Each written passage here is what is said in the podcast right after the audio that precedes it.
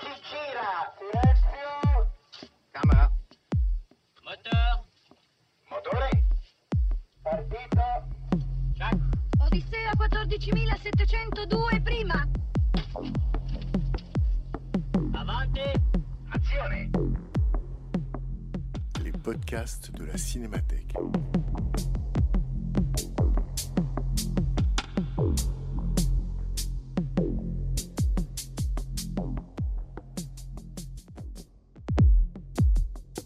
Mai 2018, à l'occasion de l'exposition que la Cinémathèque française consacrait au cinéaste Chris Marker, et à la suite de la projection des films On vous parle de Prague, le deuxième procès d'Arthur London et Mémoire pour Simone, Costa Gavras, président de la Cinémathèque française, évoque ses souvenirs de Chris Marker dont il était très proche.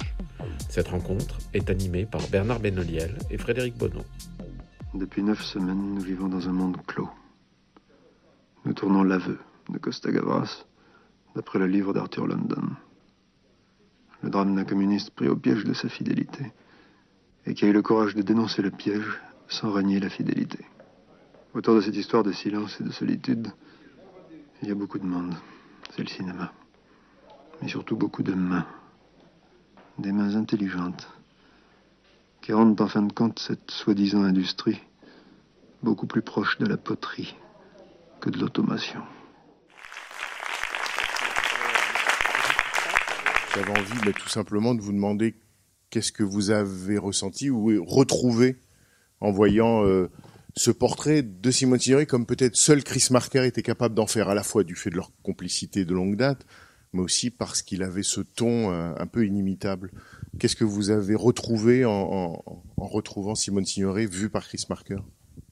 C'est une, c'est une grande émotion. Je ne sais pas quoi dire, j'ai la voix. Non, c'est c'est vrai que c'est Chris Marker avec euh, avec la grande amitié, je dirais l'amour amical qu'il avait pour pour elle.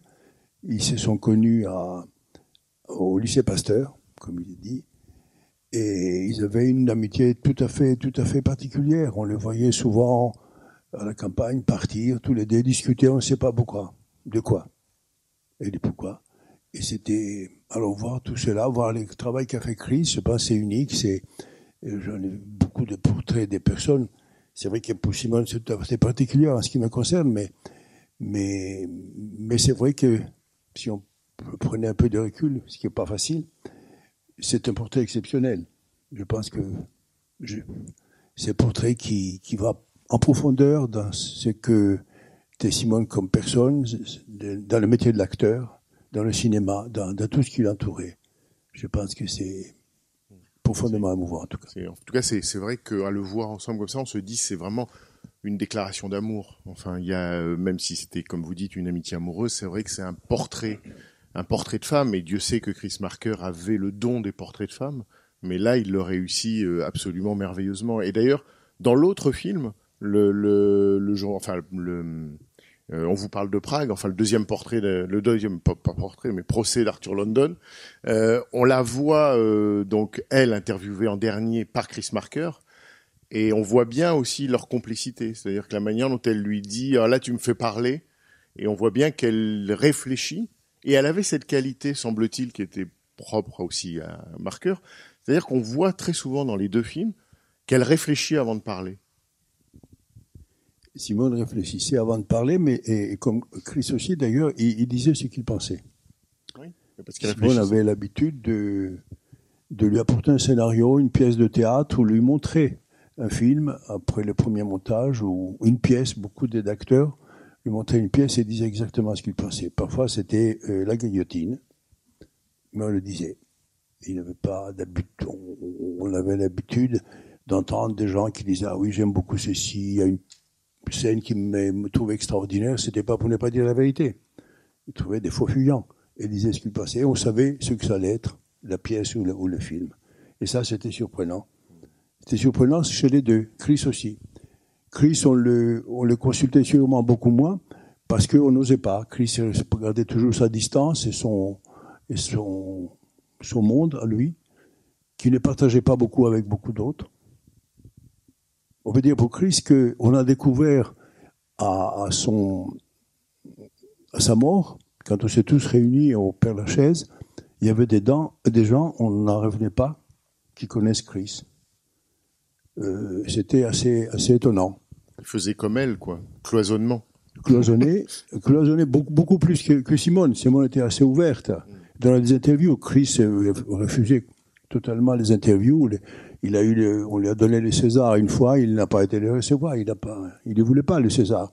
C'est les, c'est votants de l'Académie qui ont décidé que Chris devait avoir un César pour sa qualité de.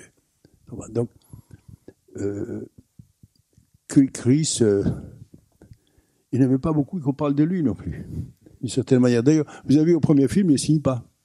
Il y a beaucoup de films où Chris participait beaucoup. D'ailleurs, dans la grande liste que, nous avons dans le, le programme, dans la grande liste des films où il a participé, il ne signe pas. Or, il faisait très souvent un travail de montage ou de sonorisation exceptionnel, unique, parce qu'il avait un formidable sens du montage. Il ne signe pas. Il disait non, non, il y a un, scène, un metteur en scène, il y a d'autres auteurs qui sont beaucoup plus importants que moi pour signer. Et peut-être Costa, enfin moi ce qui m'a frappé dans, dans le film sur euh, Simone Signoret, c'est la dernière interview où Marker insiste beaucoup parce que les extraits sont, sont très longs.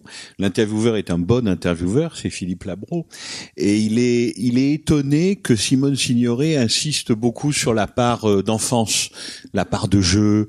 Elle dit, vous savez, les acteurs, ça consiste à faire l'enfant jusqu'à la vieillesse. Et Labro a un étonnement qui évidemment est un peu exagéré parce que c'est un bon intervieweur, mais mais vraiment il dit en gros mais vous êtes Simone Signoret, une grande conscience de gauche, une grande dame, etc. Et vous me dites que vous faites l'enfant. Et on a l'impression qu'il a fait ce film pour dire que ces gens qui ont marqué leur temps et vous vous faisiez partie de cette aventure, mais jouaient beaucoup s'amuser beaucoup. L'histoire des faux télégrammes, euh, Greta Garbo, tu es un génie, je suis un génie. Enfin voilà, on, sent qu'il essaye de lui redonner ça aussi, cette part de de femmes qui aiment bien se marrer, quoi, qui aiment bien euh, non seulement faire l'enfant, mais faire des blagues. elle, c'était une- aussi une rieuse. Chris la faisait beaucoup rire. Chris était quelqu'un de, on a une opinion de Chris, de quelqu'un de sérieux, grave, qui ne fait que des choses très sérieuses. Non, Chris était très drôle. Chris, si on, voit les dossiers de son chat, de Guillaume, Chris envoyait presque, peut-être pas tous les jours, mais très souvent à beaucoup d'amis, je ne sais pas à combien d'ailleurs, mais enfin j'en savais quelques-uns, des dessins de Guillaume qui, qui critiquaient telle ou telle personne. Tout le monde y passait, mais avec beaucoup d'humour, sans jamais avec de la méchanceté. Mais avec un humour vraiment qui allait au fond de la réalité de la personne ou de la situation qu'il qu'il critiquait. Et, Simone et tous les groupes avaient ça, même Georges Samprin, qui a là, quelqu'un d'être sérieux, qui l'était d'ailleurs, très grave. Entre eux, quand on s'est trouvé, ou quand il s'est trouvé entre eux, il y avait, il y avait vraiment des moments, des moments succulents, en fait, des moments drôles sur toutes les personnes, et j'insiste, sans jamais insister, euh, être méchant. Il faisait des comparaisons. Je me souviens d'un grand type qui se disait très, très, très gauchiste, qui voulait faire des films comme de la révolution, à la révolution russe, etc. Euh, on l'appelait Vertov. Enfin, il se faisait, appeler Vertov.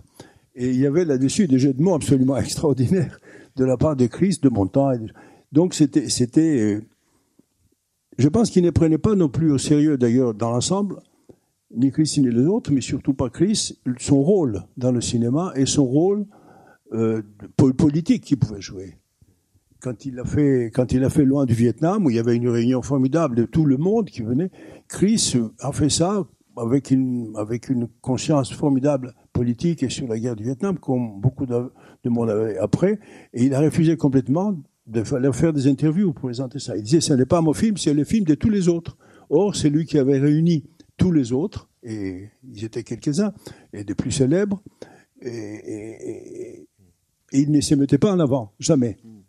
Effectivement, Loin du Vietnam, c'est donc un film collectif qu'il a supervisé, qui contenait beaucoup de, de réalisateurs et qui était un film, comment dire, d'intervention, on pourrait dire, qui était un film lié à, à une situation politique dramatique, à la guerre au Vietnam et à la nécessité, tout en étant loin du conflit, d'intervenir. Et ça, cette question de l'intervention, cette question du on est indigné, mais qu'est-ce qu'on peut faire? Eh ben, par exemple, un film, c'est quelque chose qui vous était, je dirais, propre à, à, tous, c'est-à-dire l'idée de faire loin du Vietnam ou l'idée de faire l'aveu, c'est bien cette idée de dire en étant ce qu'on est, qu'est-ce qu'on peut faire Par exemple, un film. Euh, euh, Chris, le film n'existerait pas sans Chris, parce que Chris a réuni toutes ces personnes avec des éléments, avec des interviews, avec tout ce qu'ils voulaient penser pour faire, ce film. Donc c'était un, initiateur, le centre de, de beaucoup de choses. Vous, vous avez parlé de l'aveu. Pendant la préparation de l'aveu, il y avait des tensions énormes. D'ailleurs, je, je regardais ce film, je fais une réflexion après, si, si, si vous me permettez.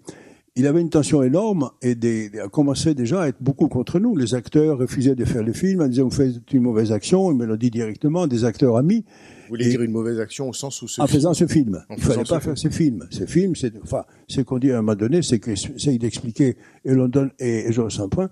Et Chris est venu un jour me dire, écoute, qu'est-ce que je peux faire dans ton film?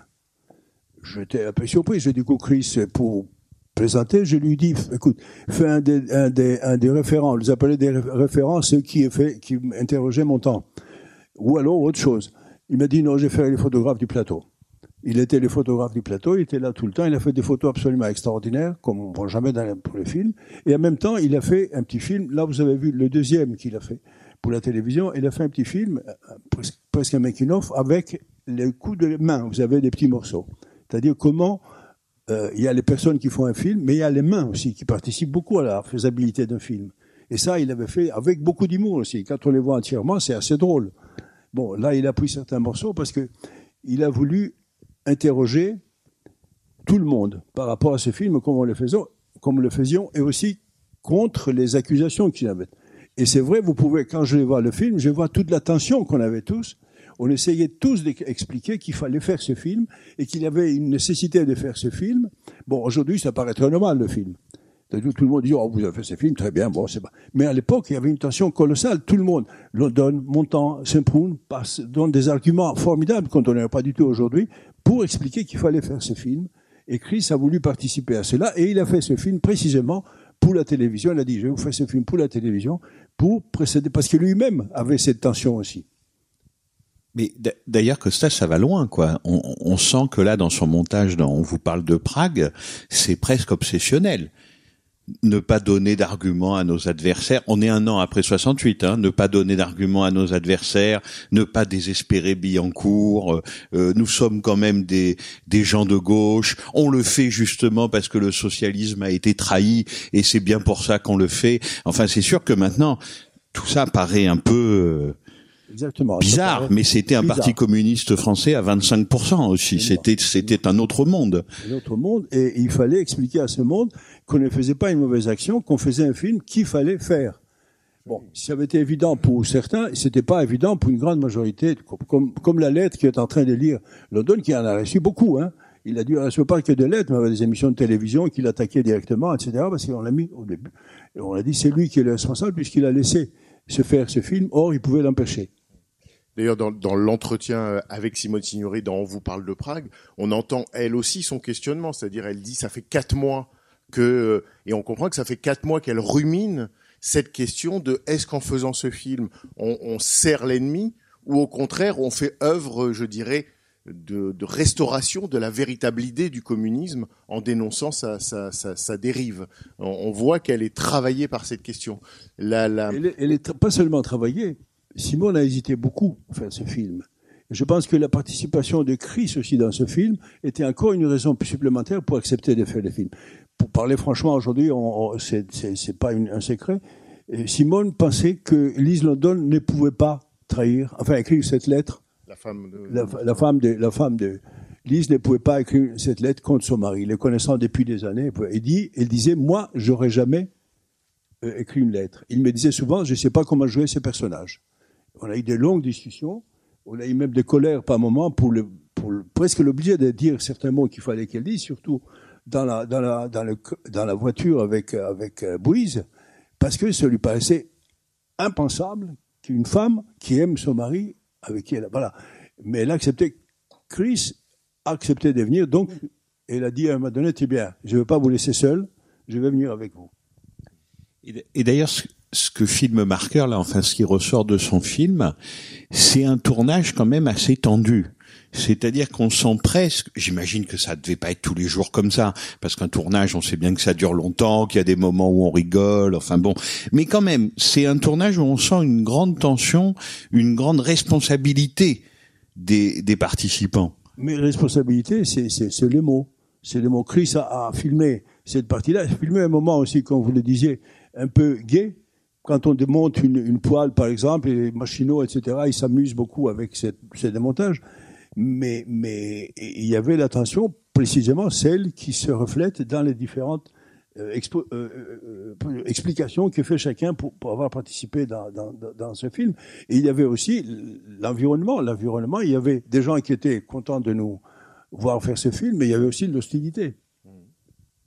D'ailleurs, c'est drôle parce que il, il, il filme, je crois que c'est la script ou un technicien qui machinalement fait le truc de 68, ce n'est qu'un début, continuons-le, combat. Ce, qui- ce qui est une façon presque, pas subliminale, sur la puisque ça y est, mais disons discrète et musicale, de dire que c'est le même combat. Oui, exactement. Oui, c'est bien ça que ça veut dire. Et Chris était en 68, enfin, il a, il a filmé énormément en 68, il était partout. Il était partout par, par grande curiosité. Il avait une curiosité extraordinaire euh, pour tout ce qui s'est passé. Et, et, et il s'est promené toujours avec une petite caméra. Et il avait réussi à avoir de la pellicule. Moi, je faisais des photos et au bout d'un moment, j'ai calé parce que je n'avais plus de pellicule. Et lui, je sais pas comment il s'était arrangé, il avait des pellicules, il filmait tout et partout. Il était dans toute réunion. J'allais en quelques-unes, je voyais dans un coin Chris filmer comme ça, avec son zoom, aller sur les personnages qui parlaient, tout là-bas. Il y avait cette curiosité formidable et sans doute, sans doute, une grande sympathie pour beaucoup de choses qui se disaient. Je ne sais pas s'il avait de la sympathie pour la, pour les, le parti violence, la partie des nuits, des nuits. Je l'ai jamais vu tourner dans les nuits à- au boulevard Saint-Michel, où on coupait les arbres, etc. Je pensais même. Donc vous avez jamais vu marqueur sur les barricades? Voilà, non, Non. jamais. Marqueur, vous, ce, avec l'aveu, vous l'avez retrouvé plus tard. C'est-à-dire que euh, non seulement en étant présent sur le tournage, comme vous l'avez décrit et comme on le voit dans le film, c'est de sa part à lui un engagement pour le film. Et il apporte en quelque sorte sa contribution. Et après, le film, a, euh, 20 ans après, a été montré euh, à Prague et, et- à Moscou. Et il était là à Il Moscou. avec nous.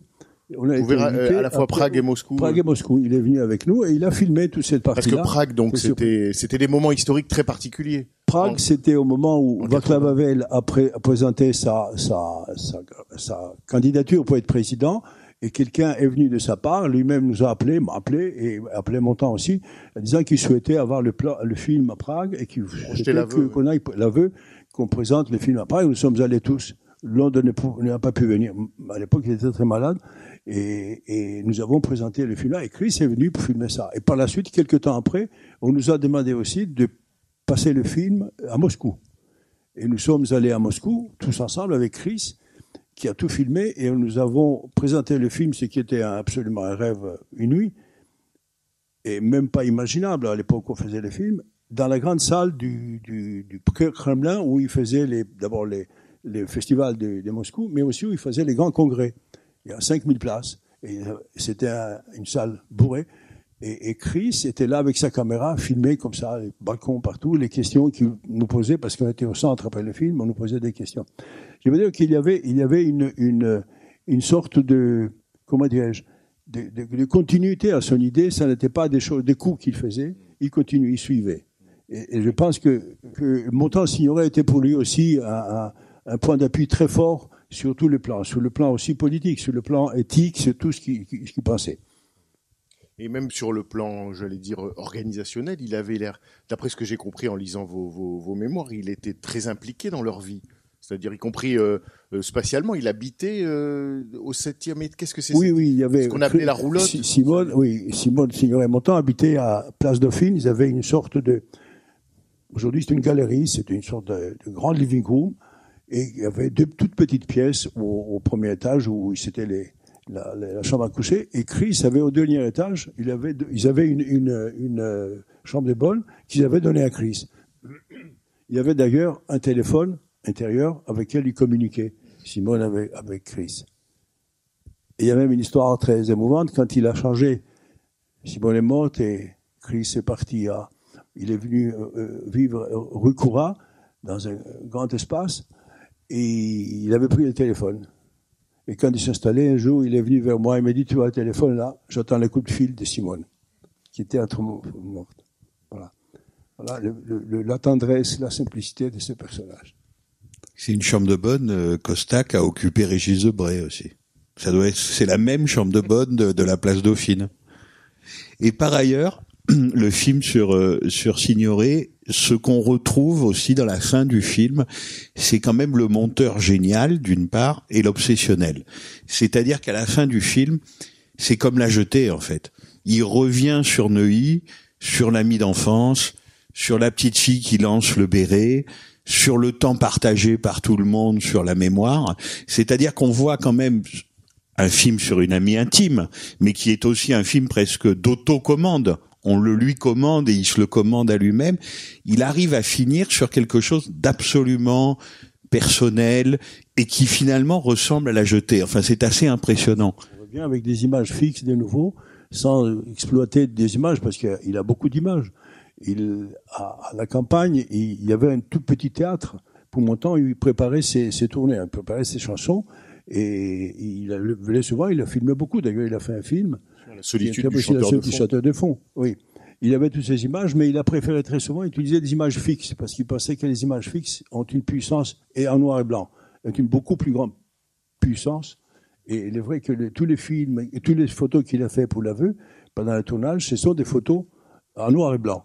Les, les, producteurs étaient furieux, ils disaient mais comment on pourrait jamais les présenter ces photos, etc. Mais il a quand même continué jusqu'au bout en faisant des, des photos en noir et blanc, oui.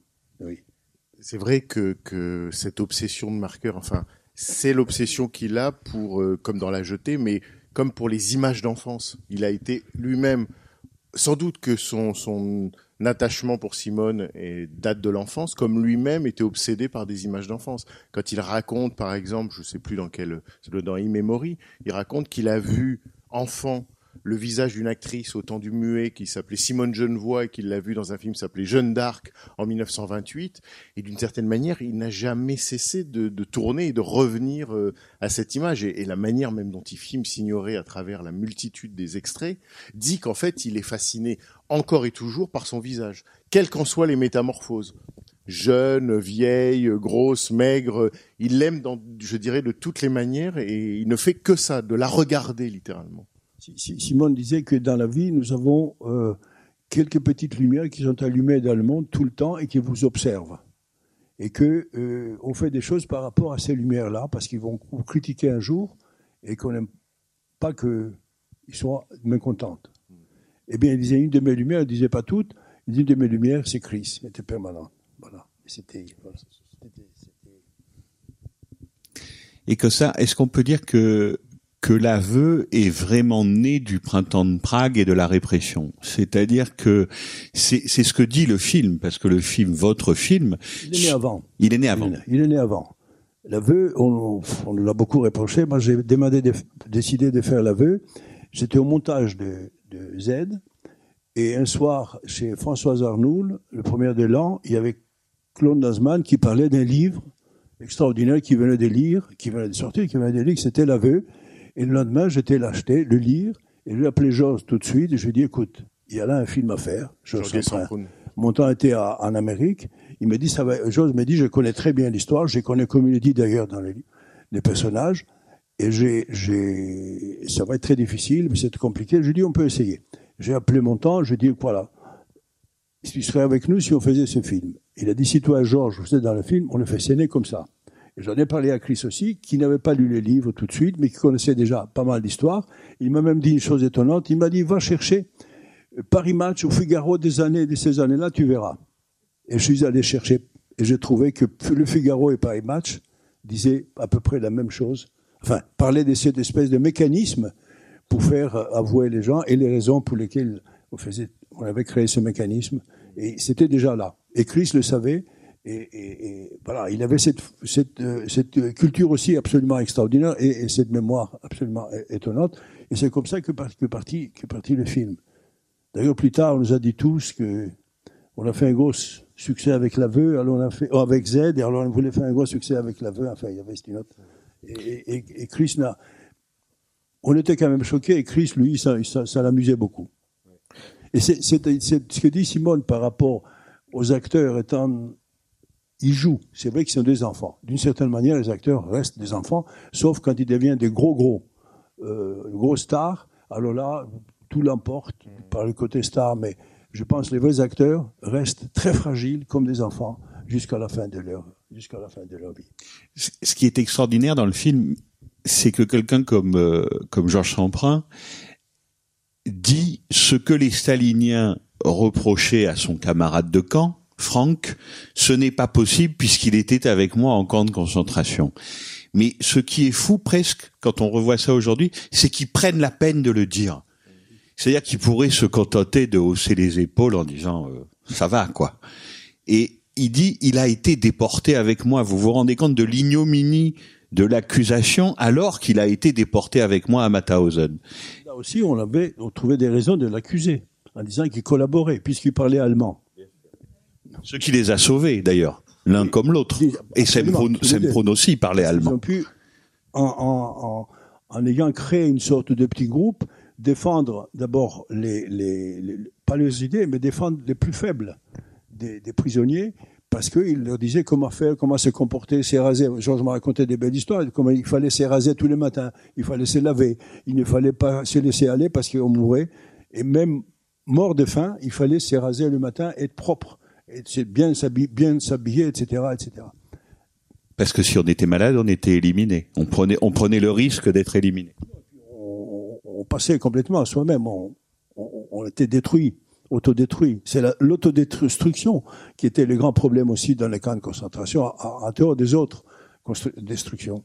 Mais ce que vous dites, c'est-à-dire cette nécessité de se justifier, dit aussi à l'époque de l'aveu l'incroyable, je dirais, violence idéologique qui régnait, c'est-à-dire le, combat idéologique qui régnait, je dirais, entre les deux camps. Il y avait euh, cette nécessité sans arrêt d'expliquer, de justifier, de combattre, dit qu'il y avait euh, vraiment des, antagonismes dans la société française. Et un film comme l'aveu, euh, on, comprend mieux en le disant la tension qu'on éprouve en voyant les images, si on se souvient effectivement du climat de, lutte qui existait idéologique entre, les camps. Non, non, c'était, c'était je pense que tout est dit, pas tous, hein. La, la chose que je peux répéter, c'est que beaucoup d'acteurs amis avec qui j'avais déjà travaillé, euh, d'abord comme assistant et puis après comme metteur en scène, il fallait me dire, tu fais une mauvaise action, il ne faut pas faire ce film. Voilà. Et après, et après, il ne nous parlait plus ou il quittait le, il quittait le trottoir qu'on ne pas nous croiser ou on se croisait comme ça, comme s'il n'existait pas. Ça a été, ça a été très, très, très violent. Et pas seulement, la violence pour mon temps, c'était dans sa famille aussi parce que son, son frère était dirigeant communiste du parti, du parti communiste. Il avait un poste assez important. Et, là aussi, c'était la rupture totale. Il a parlé un peu pour sa sœur aussi, enfin. Mais ce qui est fou d'ailleurs, enfin moi je suis plutôt moins d'accord avec lui après, mais quand, quand il parle à la face à la caméra de marqueur, on voit le, le montant assez véhément, assez vitupérant qu'on retrouvera à la télévision dans les années 80, où, où déjà il parlait à la caméra en parlant aux militants communistes. Là, il commence là. Enfin, on voit que Non, mais c'était bon. Là, on parle dans un autre thème, là, dans un autre sujet. Oh, oh, ils étaient tellement impliqués le lendemain de la guerre et pas dans les périodes de la bombe atomique surtout, et tellement impliqués avec le parti Montant et Simone. On le voit à, à Moscou. C'est qu'on ne dit, pas crise dans le film, c'est que quand ils sont partis, c'était à l'époque de, Budapest quand les tanks étaient arrivés à Budapest, donc il ne voulait pas partir longtemps, mais il a été subi des pressions énormes. Il le dit à un moment donné par Aragon précisément, et il a été. Et il y avait première page du Figaro que j'ai vue, montant montant, comme on fait toujours dans une dans une page comme ça, quand on photographie, montant à Simone Signoret quelque chose. Et le Figaro disait, montant montre la route des, tanks pour aller vers vers la Hongrie. Donc il y avait, il y avait ça, ils avaient subi ça, et en, revenant, ils n'ont pas pris des positions contre. Ils se sont vraiment aimantant, s'imposent pour d'autres raisons, mais aussi fortes, puisqu'on l'a exclu du parti, parce qu'il avait des, il avait des idées complètement modernes pour, pour son parti, qu'il a été exclu. Donc il avait tous ces poids sur les épaules. Ils en parlaient souvent à la campagne. Chris écoutait. Moi, j'ai eu la chance formidable d'être là très souvent, d'écouter aussi. Et, et, et c'est vrai que cet engagement était tellement fort qu'il fallait un jour qu'il sorte. Donc l'aveu, c'était, quand j'ai proposé, c'était vraiment la, la, la, oui, la libération. La libération. La ils libération, l'ont fait, ils l'ont fait, montant surtout vraiment avec, avec tout ce qu'il fallait faire. Il dit qu'il a, qu'il a maigri. C'est vrai qu'à un moment donné, il a, il a continué, il a voulu continuer l'amaigrissement, mais le docteur a dit non, maintenant, ça suffit. Parce qu'on ne sait pas euh, jusqu'où on peut aller.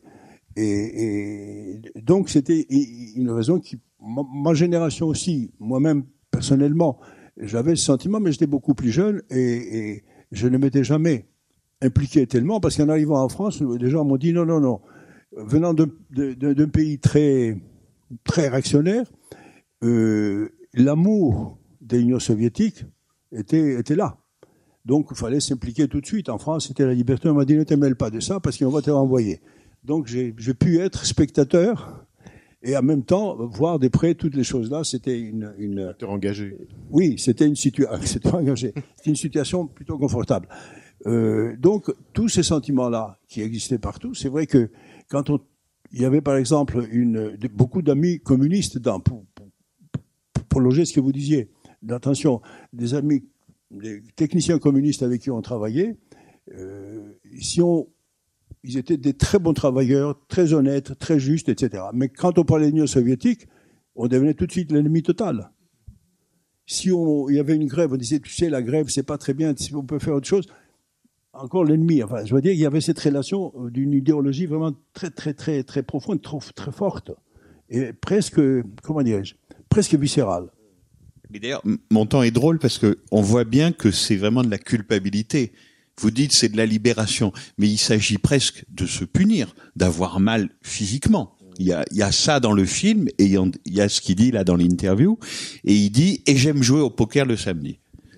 Parce qu'en plus je suis un sale bourgeois qui gagne de l'argent. Enfin, il y a, il y a tout ça dans son rôle et dans le film. C'est de l'expiation. C'est de l'expiation. Et un autre, une autre chose qui m'a frappé dans le film, parce que finalement celui dans le film qu'il consacre à votre film est le moins interviewé, c'est vous. Et dans euh, journal, donc dans le tour- journal de tournage, euh, non seulement il y a cette tension idéologique, mais aussi ce qu'il garde mon marqueur de vous au montage, c'est une réflexion qui est, qui, comment dire, qui ajoute en quelque sorte au poids du tournage. Et vous dites, qui est là non plus un point de vue politique, mais un point de vue de cinéaste, vous dites, quoi qu'on fasse, quoi que marqueur, euh, quoi que montant fasse, quoi que je fasse, il restera toujours un écart qui me déprime entre la représentation et ce qu'a été la réalité. Et ça, Préoccupé en permanence. et on le sait. on vivait constamment parce qu'on a réussi à voir d'abord les, les images du procès entier que Chris a, a pris en, en partie, et aussi on, a réussi à voir des images aussi de ces prisons-là. Donc on avait complètement reconstitué, même les couleurs, et, ça, ça nous donnait un sentiment en permanence, un sentiment oppressant. On disait voilà, c'est passé ici, on est tranquille, on fait nos 8 heures par jour et après on va à notre hôtel, on mange bien, etc. Quoique mon temps ne mangeait pas. Il mangeait pas, il faisait des cauchemars. On était dans le même hôtel avec des, des chambres, qui, enfin des suites. qui Et j'entendais crier la nuit et je suis allé deux ou trois fois aller le voir. Et il était en, en nage et il me dit non, non, c'est rien, ça va aller, ne t'inquiète pas. Et je pense que aussi il utilisait tout ça aussi pour son, son personnage, ou plutôt ça venait de son personnage et ça nourrissait en même temps son, son personnage. Oui. Vous avez évoqué d'un mot. on peut dire ça. On avait convenu avec Chris que on met toujours le metteur en scène dans un film, on met toujours un metteur en scène en avant. Je dis Chris, non. Il y a des personnages qui parlent beaucoup mieux que moi de leur propre aventure. Donc, il faut que ça soit eux. Et le metteur en scène, mettons-le un peu pour une fois un peu en arrière, parce que cette habitude en France de mettre le metteur en scène toujours comme d'en faire un roi qui, contrôle tout, euh, c'était peu, peu trop présent dans, dans le film. Donc, on a décidé avec Chris de, de rester un tout petit peu en arrière. C'était aussi l'ambiance de l'après 68. Un peu, oui. On donnait la parole aux machinaux. Oui, oui. Ce qui se faisait, non mais sérieusement, ce qui se On faisait voit pas très les souvent. machinaux et interroge les machinaux. C'est qui, à mon avis, c'est très juste. C'est pas ça les conseils, les machinaux. On savait pas s'il y avait des communistes dans les machinaux. Je pense qu'ils n'auraient pas, ils n'auraient pas accepté. Je sais qu'une monteuse n'a pas accepté parce qu'elle faisait ce film. Une assistante monteuse. Mais les machinaux, on n'a jamais su. Alors, il les a interrogés pour cela aussi. oui. Peut-être avant de vous donner la parole pour quelques questions, je voulais juste dire une chose, c'est que vous avez évoqué la mémoire et l'organisation presque d'archivistes de Chris Marker. Quand vous lui avez parlé de, de l'aveu et d'Arthur London, il vous a dit euh, tel Paris match numéro tant. Euh, la dernière fois, on parlait de ce, ce rendez-vous et vous nous avez amené des archives que Chris Marker vous avait euh, confiées. Et euh, on a cherché euh, comment vous les montrer et on n'a pas trouvé parce qu'en fait, c'est très particulier. Marker avait une technique de ce qu'on appelle, il truffait les livres. Il avait des livres qu'il truffait de tout ce qu'il jugeait lui dans sa tête en rapport avec ce livre-là. Donc, on n'a pas pu les désolidariser, mais je vous ai amené que donc Costa nous a amené, je vous ai amené l'un des exemplaires, j'imagine, de la nostalgie n'est plus qu'elle était de Chris Marker. Le livre fait bah, quatre fois son, son volume, et dedans il y a littéralement de tout. Enfin, de tout, de tout en rapport, mais de tout. Il alors on avait fait un relevé. Je voulais vous dedans un relevé très sommaire de ce qu'il avait euh, truffé. Euh, donc, entre autres, on trouve toutes les occurrences dans la presse d'époque, et ça, ça lui a servi pour le montage euh, du portrait de Simone. On trouve toutes les occurrences dans la presse de l'époque du mot nostalgie. Donc, il avait découpé tous les bandeaux euh, de presse que vous voyez euh, euh, dans le montage. Le futur n'est plus ce qu'il était, la nostalgie est toujours ce qu'elle était, etc. Il y a de, dans le livre, il y a une petite édition de 1925 de Iphigénie de Goethe, signée Simone Kaminker.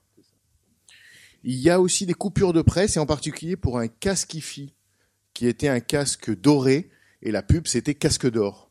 Alors, il l'a mis dans le livre. Il, a, il y a donc il y a bien sûr des références directes, des cartes postales, des articles sur les personnes évoquées dans le livre, Montand, Marilyn Monroe, et puis il y a des choses liées à la vie de Simone Signoret, la vie du quartier, euh, une- par exemple sur une galerie de la place Dauphine, parce que là, Oui, il, la place là. avait des galeries d'instant. Oui. Voilà, ou à Auteuil, et puis sur la vie de la famille Montand, et alors surtout, il avait, il s'était pris de passion visiblement pour le petit-fils, c'est-à-dire Benjamin Castaldi. Benjamin Castaldi qui Il a changé d'avis plus tard. Benjamin Castaldi, en tout cas, qui était, qui est devenu cette star de la télé-réalité. Et, euh, et en fin de volume, il a gardé plein d'articles. Il y a aussi des cartes postales, dont une de 1975 d'Orly. Bon, voilà, on va savoir. Et euh, évidemment, plein de références à des connaissances de Simone Signoret, comme par exemple James Baldwin. C'est-à-dire qu'en fait, James Baldwin, c'était un grand ami de, de, de Chris et de Simone, parce qu'il vivait à la, côte- à la, Colombe d'Or aussi, dans une toute petite pi- pièce, et c'est là où je l'avais connu aussi. Et c'était quelqu'un que, que, que chaque fois qu'il venait à Paris, vraiment, il était invité à déjeuner, à le faire parler, parce que James, qui ne parlait pas le français, mais il était formidable de parler des histoires des, Noirs américains. Il était vraiment un vrai trésor mais des détails, pas des grandes histoires de, répression et tout, non, des détails des familles quotidiennes. C'est ça qui intéressait beaucoup Simone et naturellement Chris. Et nous tous d'ailleurs. Mais Costa, on a quand même envie de vous poser la question parce que vous... Une chose aussi, Chris, pour parler de l'humour de Chris, il m'envoyait des lettres avec un timbre qu'il fabriquait lui-même.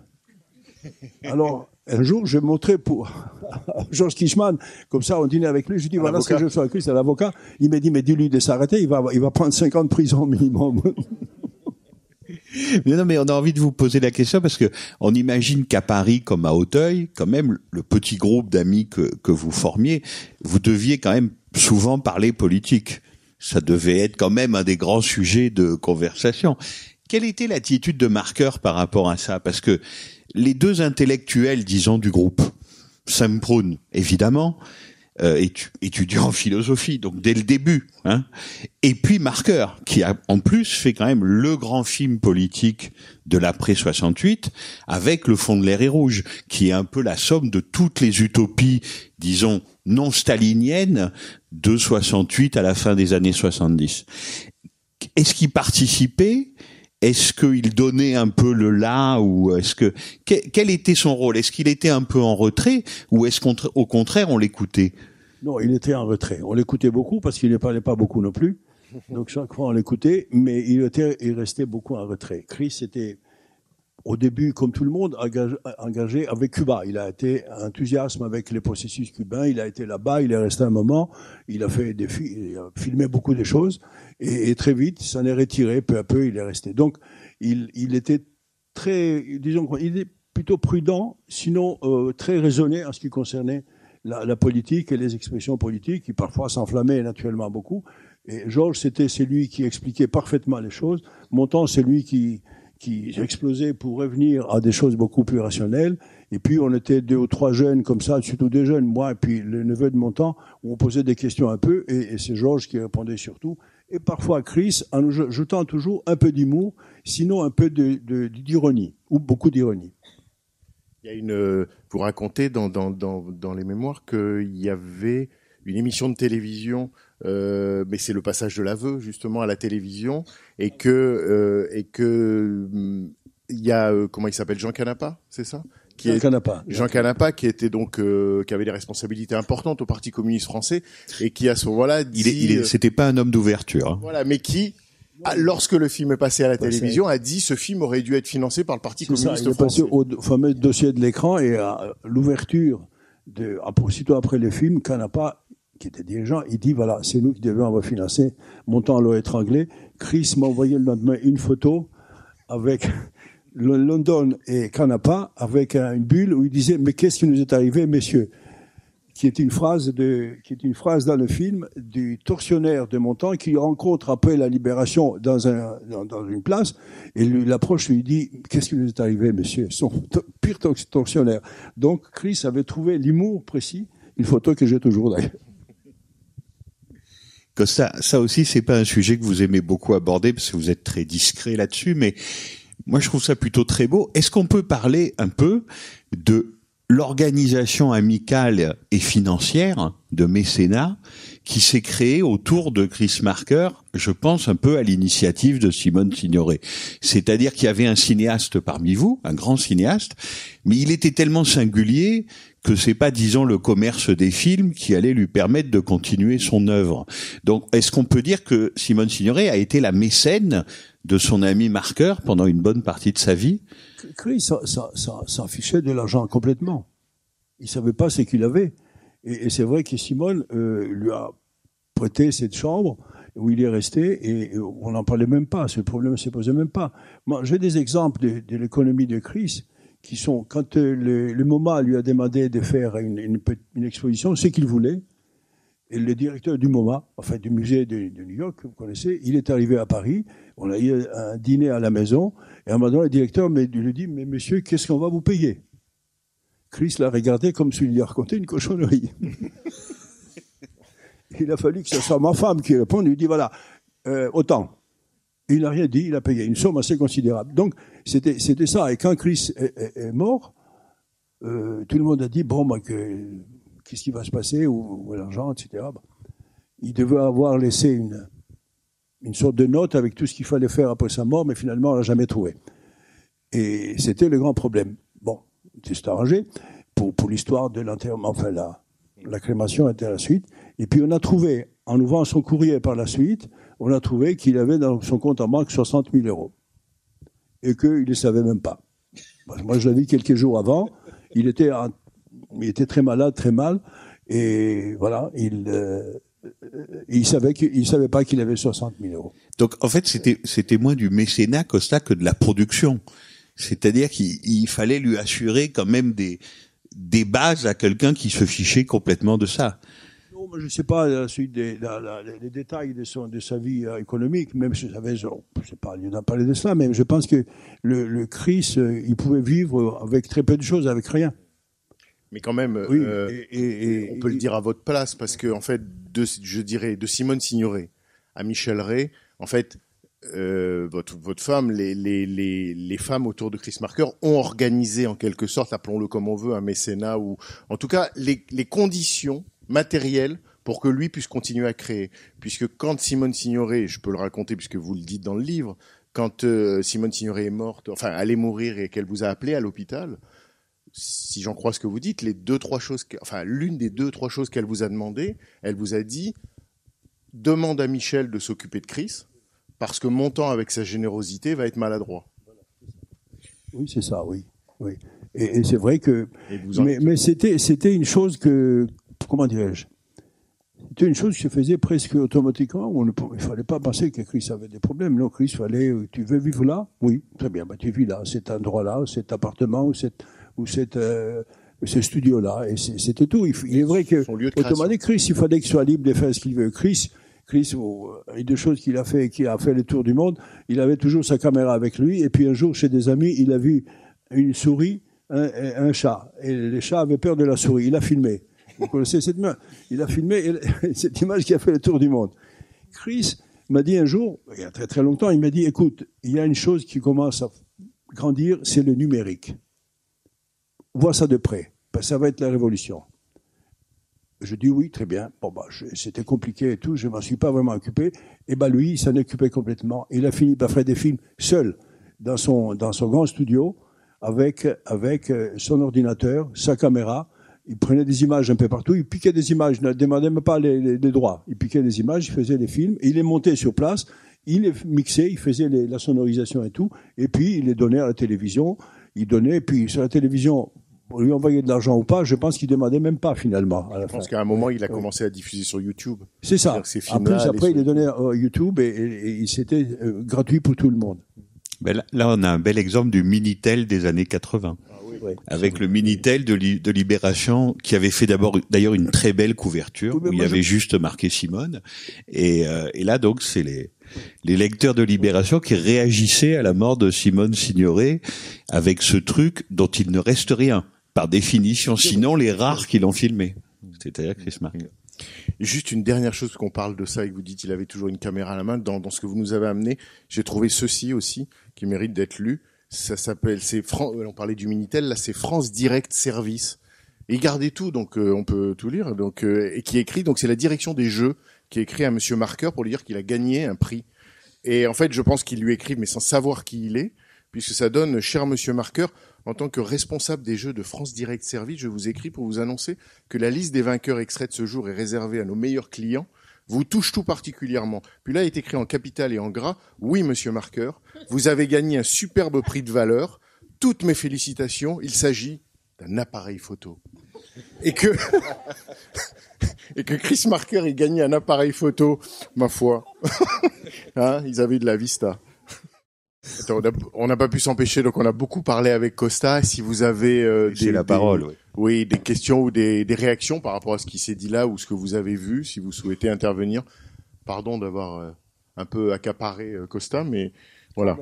C'est c'est ça et quelques dossiers, euh, plutôt les albums de Guillaume avec ses, ses Guillaume en Égypte, avec son ses chat. bulles, avec ses bulles comme ça très Ah, mais il ironiques. y a des, il y a des... Je les ai piqués pour que les héritiers ne le prennent pas. Hmm. Je les ai volés, je les ai gardés, maintenant ils sont à la cinémathèque, voilà. Alors je vous le dis aussi, j'ai j'ai amené de que vous m'avez amené, mais vous le savez pas, le dans le dictionnaire des cinéastes de Georges Sadoul, eh ben à Costa Gavras, il y a des choses aussi. Voilà, mais compilé par marqueur. Bonjour, je viens poser une petite question sur euh, les photos de, de tournage sur laveuse. Est-ce qu'il y a eu un livre avec les photos de marqueurs et est-ce que finalement les producteurs étaient contents quand même des photos noir et blanc? Non, on a fini quand même par en publier, vous savez.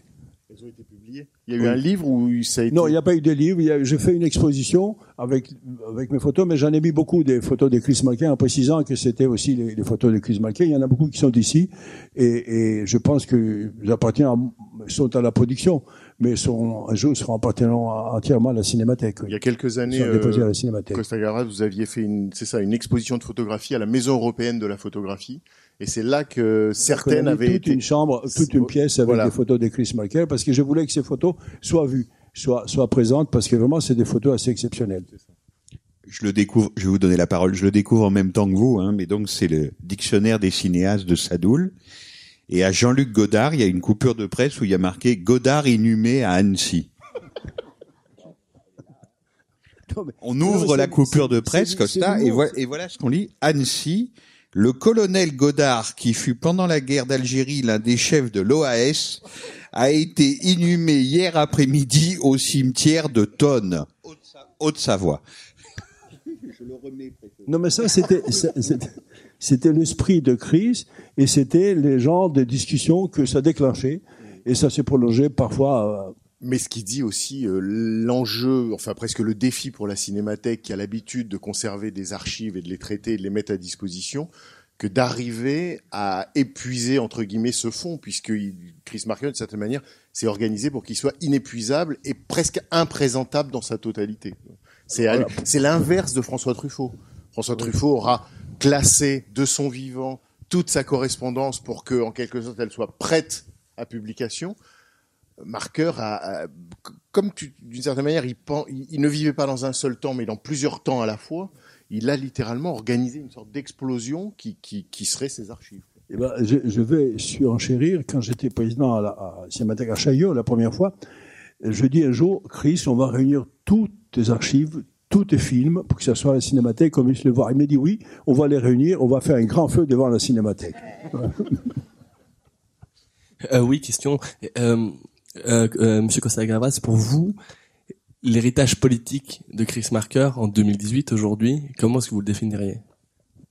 Moi, je pense que l'héritage politique, je ne veux pas être le, le porte-parole, hein, ni le, les, les, comment dirais-je, les, les choses extrêmement, genre qui, connaît tout sur Chris, qui, qui, qui, peut, qui peut être son, son, comment dire, son, sa personne testamentaire, enfin bon.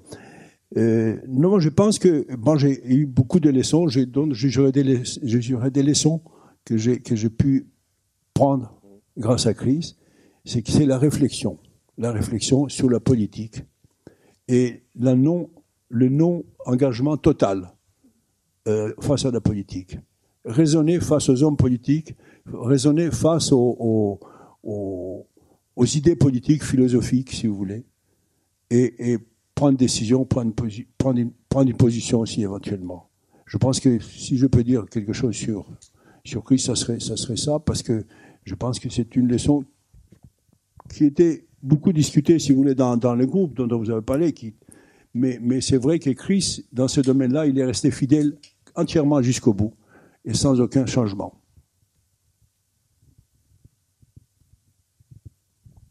Ça vous satisfait? Pas tout à fait.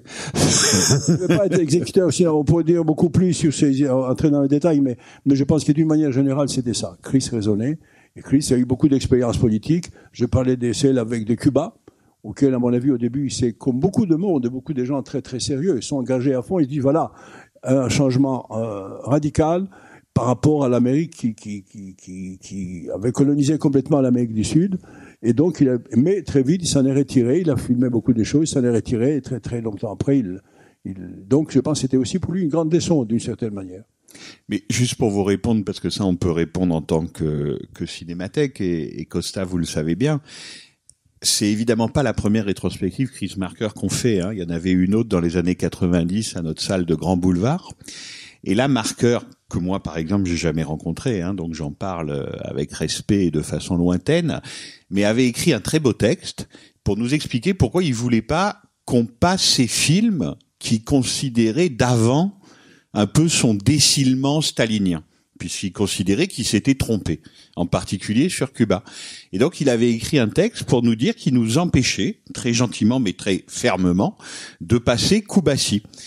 Et donc, quand s'est posé le problème d'aujourd'hui, de cette exposition et de cette rétrospective, avec Costa, évidemment, on s'est posé la question, qu'est-ce qu'on fait des films que Marker considérait comme faux, euh, pas aboutis, ou idiots, où il dit qu'il avait eu tort, etc.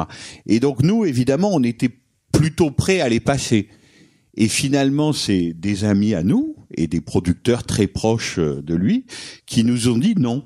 Vous devez respecter les volontés de Marker. Si vous voulez pas qu'un film comme Kubasi soit passé à la cinémathèque dans les années 90 de son vivant parce qu'il considérait que ça n'allait pas, eh ben vous pouvez pas le passer après sa mort euh, comme ça. Donc évidemment, on l'a pas passé alors qu'on pensait le passer.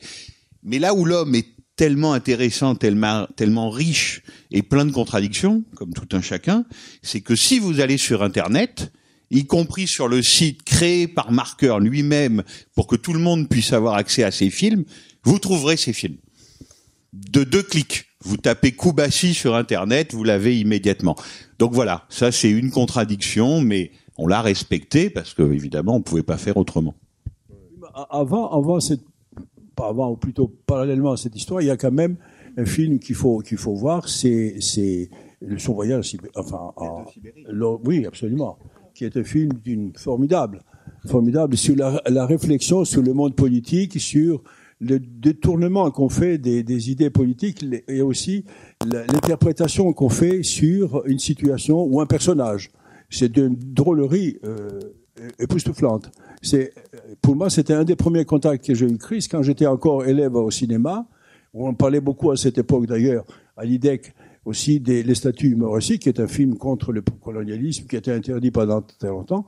Et c'est après, quand j'ai rencontré pour la première fois Chris, dans des conditions, je lui ai parlé, ah oui, me dit ça. C'est comme, ça existait pour lui, mais il n'aimait pas beaucoup qu'on lui parle des œuvres, qu'on lui fasse des compliments. Ça, il détestait, il détestait même, j'ai dit ça. Qu'on lui fasse des compliments sous tel ou tel film. Mais enfin bon, euh, si on se lance dans l'histoire des films qu'il a interdits mais pas fait disparaître, on va pas y arriver. Mais c'est vrai que euh, sur les films d'avant 62, c'est-à-dire d'avant La Jetée et d'avant Le Joli Mai, il avait un regard critique ou un regard euh, qui enfin qui évoluait tout le temps. Et en même temps qu'il interdisait, il n'a jamais organisé la destruction de ces films-là. Il n'a jamais fait en sorte qu'ils disparaissent, tout en les interdisant. Et puis par exemple, il, il, veut pas qu'on passe Kobashi, mais on passe l'aide de Sibérie, qui est pourtant d'avant. Donc euh, après, il a dit aussi dans des textes ultérieurs, qui peut être une explication là aussi a posteriori, il a dit mais pourquoi je suis allé en Corée, pourquoi euh, pourquoi en Israël ou pourquoi à Cuba? Il dit mais on, on, cherchait déjà des alternatives socialistes au modèle soviétique. Alors bon, c'est peut-être une explication a posteriori, mais il y avait quelque chose qui va s'exprimer dans l'aveu. Euh, et, et, surtout dans le fond de l'air et rouge, qui est cette grande somme dont tu parlais, qui, qui couvre dix années de militantisme et d'espoir révolutionnaire, et qui est aussi un film dans sa deuxième partie, finalement, qui sans renier les engagements, euh, dit quelque chose d'une forme d'impasse euh, de ces engagements-là, sans les renier. Son engagement, il commence avec, je le répète, avec les films qu'il a fait avec Alain René, qui sont les statuts mais aussi, oui, ça c'est un engagement formidable sur le colonialisme et, qui est encore visible, on peut le voir ici. Entier dans l'exposition. En parlant, en parlant d'engagement, euh, Monsieur Costa Gavras, en ce moment, vous travaillez sur quoi? Vous n'avez ici pas parler de moi, n'est-ce pas Non, moi je travaille en ce moment, ça a été sorti. Moi, j'aime pas beaucoup parler des projets, vous savez, parce qu'il y a eu des projets qui ne sont pas réalisés. Alors parler avant des projets, ça ne vaut pas grand-chose. Je travaille sur, mais ça a été sorti dans la presse, pas euh, à cause de moi, enfin, et sur un livre qui est sorti d'un certain Varoufakis dont vous avez dû en parler, sur son expérience de six mois en, en Europe, comme, ou cinq mois, comme ministre de. Alors c'est un film sur l'Europe essentiellement, pas sur Varoufakis, mais sur l'Europe et son comportement euh, dans cette euh, tragédie qu'on appelle crise, mais c'est une tragédie euh, pour la Grèce. Voilà.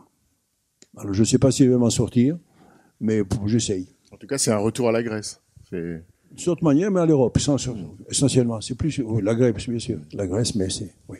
Il y a un film dont on n'a pas parlé, qu'on n'aura pas le temps d'évoquer, mais c'est vrai que l'héritage de la chouette de Chris Marker. l'héritage de la chouette, qui est un film formidable, que heureusement. Par rapport à la Grèce, quoi. Oui, voilà, la Grèce antique. Qu'il a fait, qu'il a fait euh, sur la Grèce antique, qui a été euh, produit, enfin financé en tout cas par la, la Fondation Onassis.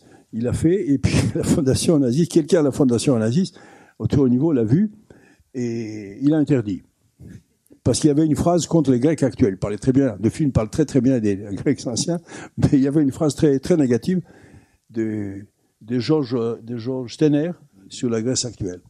Eh bien, on a dit. Alors, on l'a appelé, je, je personnellement appelé le président de, la fondation. Il m'a dit non, il n'est pas question, etc. Non, non, il faut qu'il coupe ça. Je dis, mais Chris Marker, on peut pas dire à Chris Marker de couper une phrase. en plus de George Steiner, c'est impossible. Il me dit, mais comment qui est Chris Marker? Je lui dis, mais bon, voilà, vous voyez la, discussion dans quel sens c'est parti. Et puis voilà, heureusement, ce monsieur finit par mourir. Et son... on, monte, on montera euh, Costa. Voilà. Hein. Son, son, fils a pris les pouvoirs de la fondation, je l'ai appelé et il nous a donné les droits. Alors il savait pas quoi faire du film, entre temps ça s'était oublié, et il a donné les droits à la cinémathèque, voilà. et il a une édition formidable qu'Arte a fait, et qui sont 13, 13, 13 morceaux, enfin 13 segments ou période, et qui sont formidables sur la Grèce antique. Il y a toujours la phrase, naturellement. Et bon, vous penserez ce que vous voulez des Grecs actuels à, propos, à, la suite de cette phrase, mais enfin, ça n'est pas ça le sujet du film. Hein. Mais l'édition est formidable et on apprend beaucoup de choses parce qu'il a, Chris a interviewé des, vraiment des, des, des, des sommités des, dans ce domaine, oui. Chris a fait un, un, des très belles photos, un très beau livre, avec une caméra qu'il avait cachée ici, tout un système. Il a fait un très beau livre dans le, les personnes dans le métro les soirs après le travail. C'est un film, un livre bouleversant parce qu'on montre mon- vraiment la fatigue euh, après 10 heures de travail et de matin, etc. Eh bien, le, ce livre ne pouvait pas être édité en France parce que les éditeurs avaient peur que les personnes s'y reconnaissent et faire des procès. l'image. Eh ben, il existe en anglais. Les Américains l'ont édité. c'est- Ils ont fait une très belle édition. Je crois que ça s'appelle Passengers. Voilà, c'est qui a ça. été édité au début des années 2000. Absolument. Et dans le catalogue d'ailleurs de, de, de la Cinémathèque, on voit les lunettes qu'il utilisait, Chris Marker, Oui, sont des, des, des comme Oui. dans Mission Impossible, enfin des lunettes avec des avec des micro caméras dans les branches pour pouvoir faire des photographies euh, des gens qui dormaient en face de lui.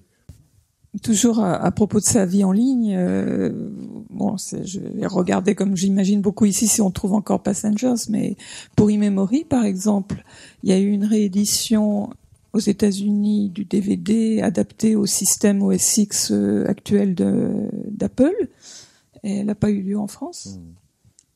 Cela dit, euh, sur les, développements, comment dire, de sites et autres, euh, alors Dialector, euh, Second Life, euh, le CD-ROM d'e-memory, dans l'exposition, vous, Oui, on vous, peut le voir. vous y avez accès. il- il non seulement mais- vous les voyez, mais, mais- vous y avez mais- accès. Mais le DVD e-memory coûte des fortunes sur euh, Amazon US.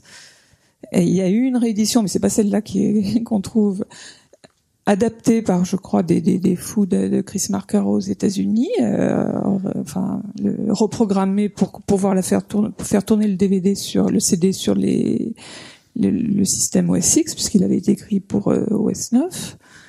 Et il est introuvable en France. Il faut l'acheter en anglais, c'est quoi si on Parce veut que dire. je pense que le centre Georges Pompidou doit avoir à peu près les, les mêmes problèmes. C'est une, c'est vraiment Ah oui. la propriété du Musée national d'art Mais moi, moderne. je leur ai écrit pour savoir si on pouvait l'avoir. J'ai pas eu de réponse. Ah. Ce qui est d'autant plus contradictoire que Marker s'est organisé, si je puis dire, de manière ludique, pour que tout ça lui survive après sa mort. C'est-à-dire que un système comme on l'expliquait l'autre fois, qu'un système comme Dialector, vous le voyez dans le documentaire d'Arnaud Lambert et Jean-Marie Barbe qu'on a montré l'autre fois, un système comme Dialector permet théoriquement, ou Second Life, permet théoriquement aujourd'hui de continuer à converser avec Chris Marker. Quelqu'un vous répond. C'est-à-dire que c'est des, des, des systèmes ou des organisations euh, informatiques qui fait que si vous rentrez une question, quelqu'un qui aura un pseudonyme qui renvoie à Chris Marker, enfin, il a organisé, il a programmé le système, quoi. Il a programmé le système. À propos de cette programmation, je voudrais quand même dire une chose, c'est que Chris Marker n'avait pas, euh, c'était mon, c'est mon impression, euh, l'idée de, de la perpétuer son nom, c'est-à-dire la gloire de son nom. Je pense qu'il avait un rôle éducatif. Je me souviens quand je suis allé tourner un film au, au- au Chili, état de siège, il m'a dit tu vas à état de siège, que, est-ce que je peux venir? Il est venu avec nous. Il est venu avec nous, et puis il est resté là-bas pendant toute la période du tournage, c'est-à-dire pendant quatre mois, et on l'a plus jamais vu. Il a vu que tous les jeunes. En Bolivie, tous vous, les- que vous non, non, non, non, au, Chili, siège. au Chili, au Chili, Au Chili. Il y avait tous les jeunes euh, chiliens et il a fait, il leur a fait une leçon extraordinaire. D'ailleurs, Guzman en parle très très bien. Il dit voilà, j'ai tout appris. Et Guzman a fait des très beaux, très films sur le Allende, sur le processus d'Allende, sur son pays. Il continue d'ailleurs à faire des beaux films. Et il dit c'est grâce à Chris Marker qui nous a réunis tous et qui nous a dit comment on fait, etc.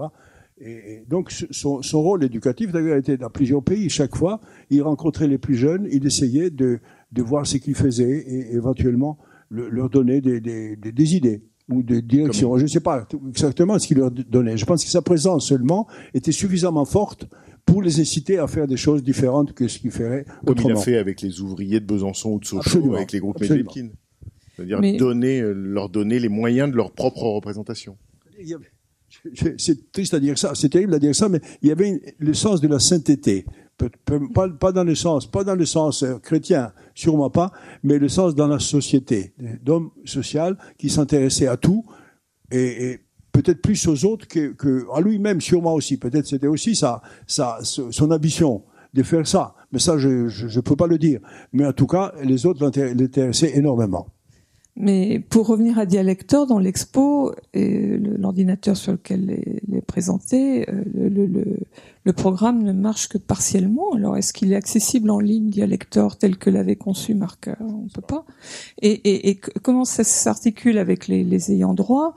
Euh, Pour ce qui est de la gestion du droit moral, c'est la Cinémathèque qui a le droit moral? Parce que dans, dans son cas où il est manifeste qu'il voulait... euh, perdurer, qui voulait que son œuvre perdure au-delà de sa mort. euh, Est-ce que, au nom du droit moral, on peut, on peut dire, euh, vous n'avez pas le droit d'in- d'interdire euh, Ce sont les héritiers. C'est pour ça que je veux qu'il y ait un procès, que nous intente un procès pour parler précisément du, du- du droit moral. Parce qu'on va parler du droit moral. Moi, je, Ah on fera tout ici à la Cinémathèque pour que ça arrive au plus haut niveau. Parce que c'est pas possible.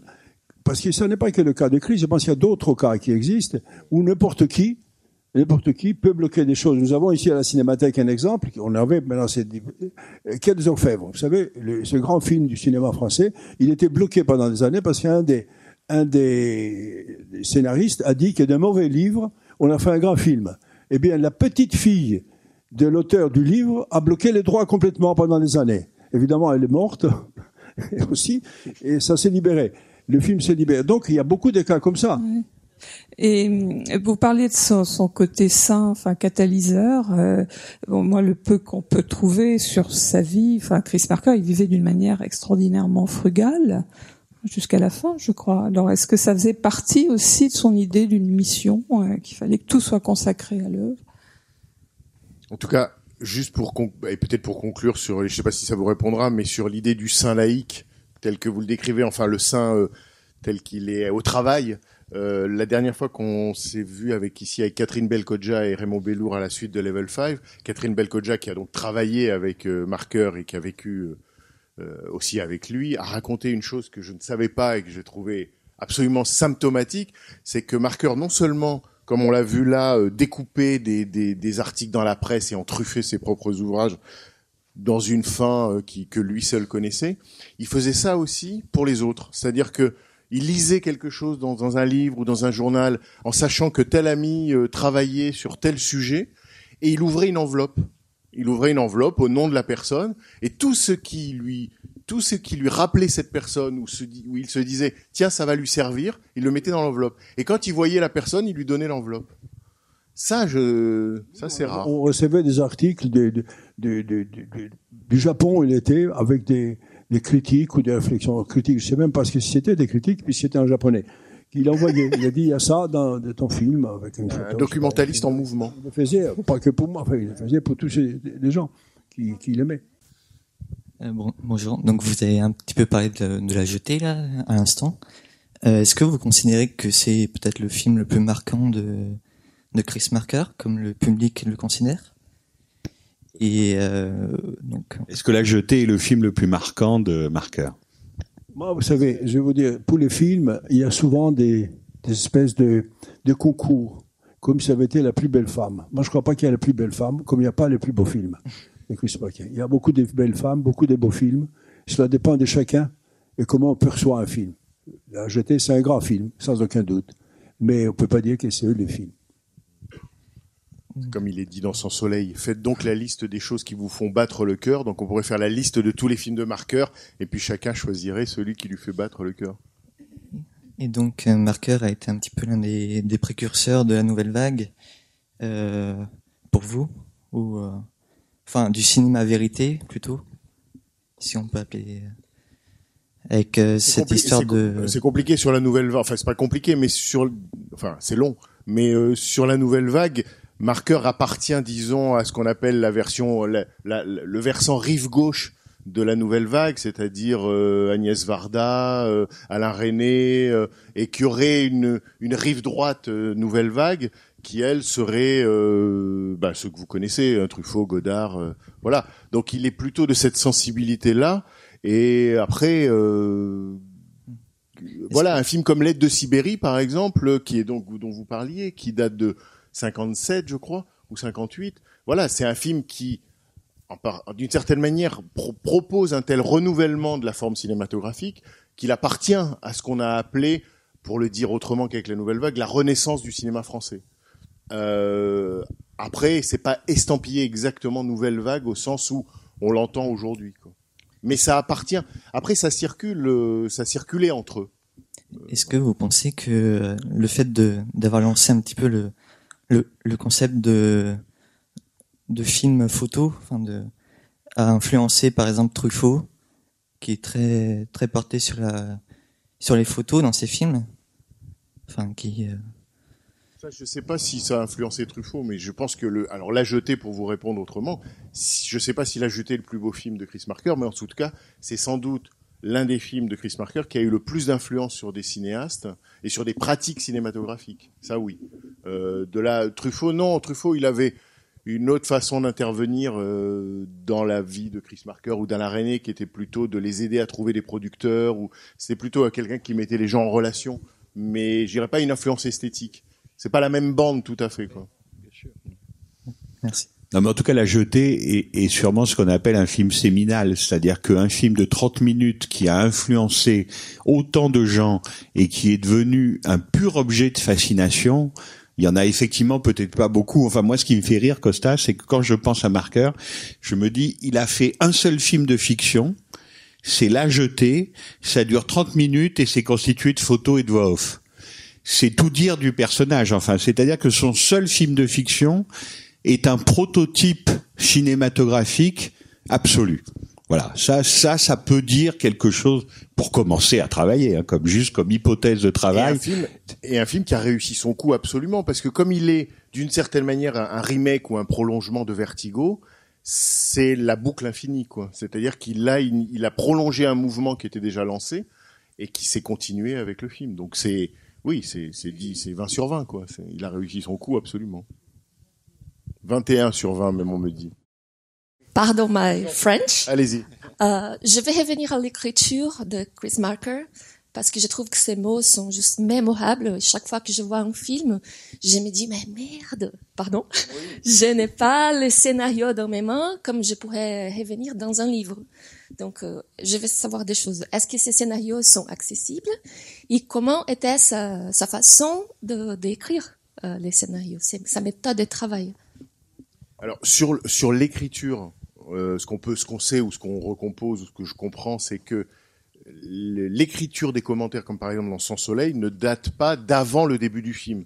C'est en quelque sorte le montage qui commence à l'aider à écrire. Et donc il écrit le commentaire avec le montage, par le montage et dans le montage. Et que le texte lui-même évolue parce que le montage évolue. Et c'est en quelque sorte l'écriture vient de cet agencement-là. Après, voilà. Parce qu'après, évidemment, Donc ça il- tombe au fil à plomb. Donc il n'y a pas de scénario. Voilà, il n'y a pas de scénario au sens strict, sauf que, voilà.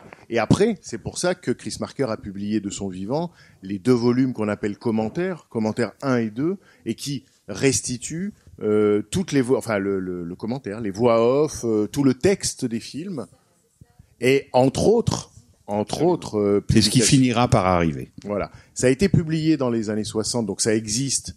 Euh, alors, comme dirait Costa, sur des sur des sites ou à la, vous plus sûrement à la, à la bibliothèque de la Cinémathèque, vous en trouverez des exemplaires euh, consultables. Mais effectivement, ça fait partie, ça faisait, ça continue à faire partie du projet marqueur que l'édition de ces commentaires, y compris les commentaires, pardon, y compris les commentaires qu'il a écrits pour des films qu'il n'a pas signés.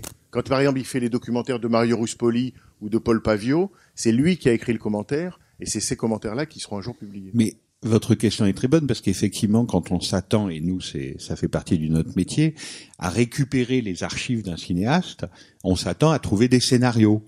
C'est le cas euh, 9 fois sur 10. Eh ben, avec Marqueur, on retrouve ça. Et pas de scénario. Vous voyez, c'est vous dire aussi euh, l'étrangeté, la singularité du monsieur. Merci infiniment.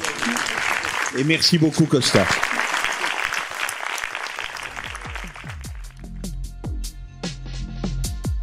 Les podcasts de la Cinémathèque française.